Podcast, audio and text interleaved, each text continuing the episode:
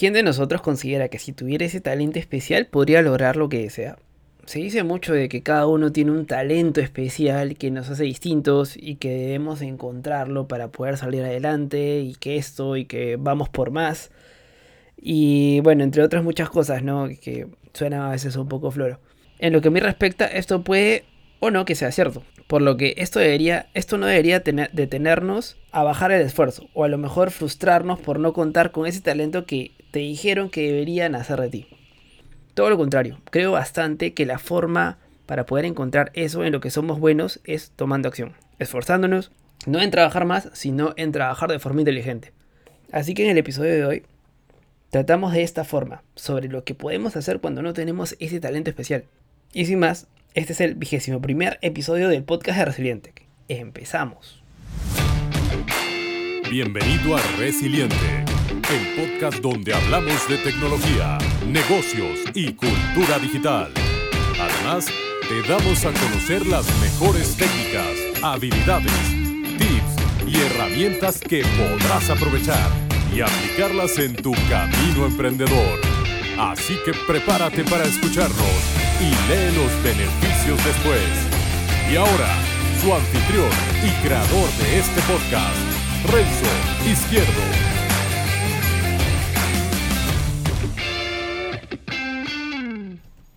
Hola y bienvenidos al vigésimo primer episodio del podcast Resiliente, el podcast donde hablamos de estrategias, tácticas, consejos, recursos y tips para poder utilizar y aplicar en tu camino profesional ya sea en la chamba, en tu propio proyecto o en tu propio negocio, como emprendedor o futuro emprendedor, con el único objetivo de generar el mayor contenido de valor que puedo traer a medida que también voy aprendiendo. Es un win-win, créeme, y lo hago con mucho gusto.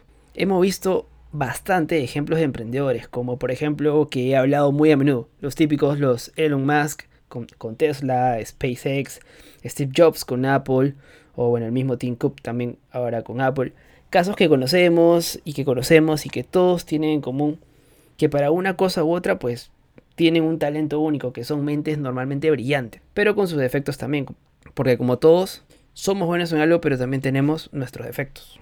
Sobre estas personas pues sabemos mucho sobre su historia. Parece que en unas cosas son muy buenas y también sabemos que sus cosas como que no tan buenas, que al final se terminan por, por conocer lo que suele pasar también es que estas personas brillantes de todo lo bueno que hacen también lo compensan eh, con algo, con unas cosas que no, que no lo son. Pero bueno, la cosa es que estamos rodeados de estos ejemplos mediáticos de, de este estilo que hoy en día saltan muchísimo más con esto del movimiento del emprendimiento y que esto que el otro de estos casos que la rompen con sus habilidades especiales, pero son casos contados con las manos, o cientos alrededor del mundo, entre cientos de millones de personas que vivimos en esta tierra.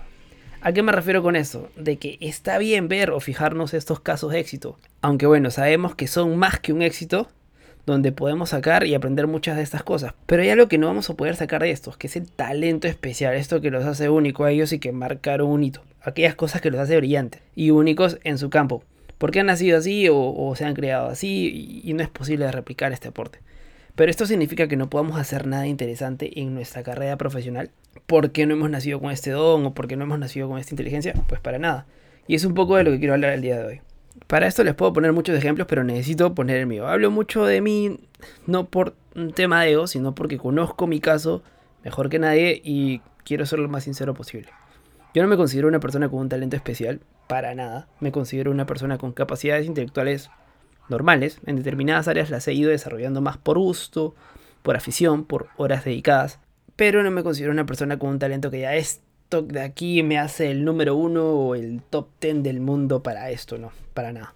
Entonces lo que yo he tenido que hacer para tener que crecer profesionalmente, lo poco mucho que pueda haber crecido profesionalmente, y hacer lo que estoy haciendo hoy en día, básicamente, hacer lo que a mí me gusta cuando yo quiero, en el momento que quiero y, la forma de poder organizarme y, esforzarme creo que ya es bastante, creo que sí es bastante, es, relativamente bueno. Lo que he tenido que hacer es compensar esa falta de tener ese don especial con ser esa máquina o ese dispositivo que no para de seguir dándole, que es lo, algo que yo he aprendido a lo largo de, de, estos años, de poder hacerlo eh, durante 24/7. A lo mejor no llego a una respuesta primero o simplemente no llegó la respuesta, solución más brillante del mundo, la más innovadora, pero a base de sacrificio y esfuerzo y trabajo duro voy a conseguir solucionar ese problema. Esto es algo que desde que la tengo claro y me ha permitido conseguir lo poco mucho que puedo tener.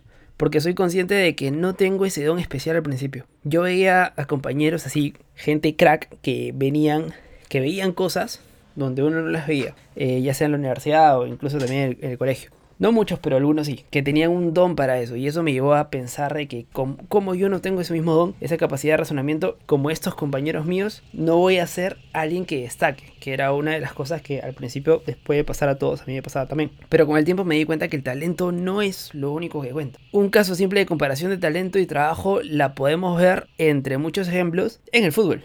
Muchos están de acuerdo que la genialidad de Lionel Messi en las canchas de fútbol no se ha visto en muchísimo tiempo. Con su metro y 68-69 centímetros ha logrado realizar jugadas de jugadas, goles de goles, pases de pases, recorridos, dejando dos o tres adversarios por el piso.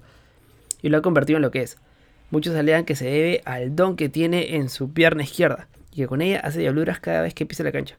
Y por otro lado tenemos a un crack, también, un modelo a seguir del sacrificio, entrega y harto trabajo, como es el caso de Cristiano Ronaldo. Todos sabemos que la rompe la cancha, pero a lo mejor en su momento no se le dio crédito que a Messi se le daba. Tal vez por su comportamiento un poco soberbio, podría ser, pero esto no le quita de los logros que ha podido conseguir también a base de potencia, velocidad, trabajo físico, con y sin balón, y sobre todo la buena dieta y el descanso que ha tenido. A él no se le reconoce mucho por dejar a varios tirados, pero sí por saltar hasta 2 metros para realizar una chalaca, patear desde unos 40 metros de lejos de la pelota, alcanzar las velocidades que, lo hace un, un atleta que se prepara solamente para una carrera y anotar a velocidad para llegar a las pelotas y nunca bajar los brazos. Aunque como Messi pueden también tener malos partidos. Si bien admiro y mucho la historia de Messi, en este caso me voy a quedar con Cristiano Ronaldo, porque en lo que a mí respecta es un ejemplo de sacrificio a diario para llegar a donde está.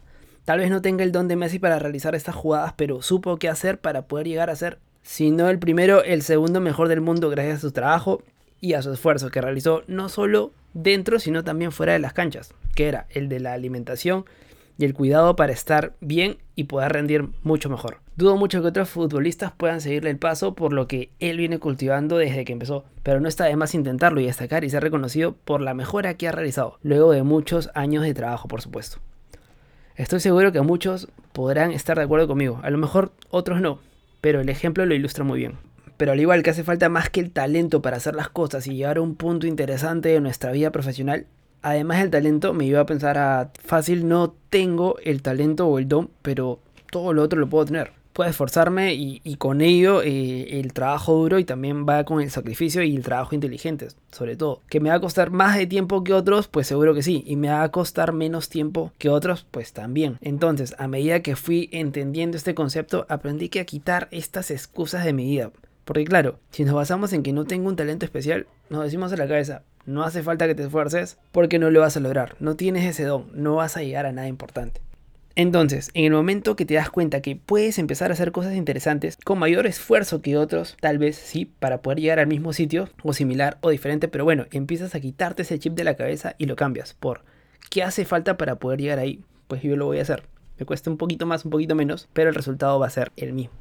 Y ese era un cambio muy importante en nuestra cabeza. Este ojo no pasa de un día para otro pero este chip tiene que iniciar, crecer e ir madurando cada vez más y más. Sobre todo a medida que voy viendo más resultados, voy viendo que todo lo que uno va logrando es fruto del trabajo, esfuerzo y de sacrificio. Y que cuando yo pensaba que no iba a ser nada importante en mi vida porque me faltaba este talento, hoy en día este argumento yo lo desmonto muy fácilmente. Tener esa capacidad de decisión personal de poder elegir hacia dónde va mi carrera o qué va con mi meta, pues vivir bien de mi propio trabajo, ayudando a la mayor cantidad de personas posibles y ser reconocido por eso. Esta es mi meta pública y también privada.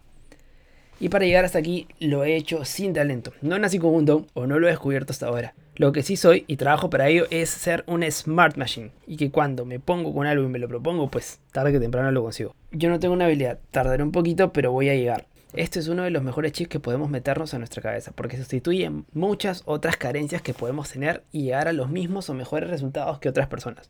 Por ello, hoy en día, si mañana o más tarde quiero convertir mi carrera profesional, me quiero cambiar o me meto a otra industria que no conozco, lo que sea, me da igual, me costará, pero todos los días estaré aprendiendo, formándome, practicando hasta que me convierta en lo mejor de lo que esté haciendo. Y eso es algo que todos tenemos que tener presente.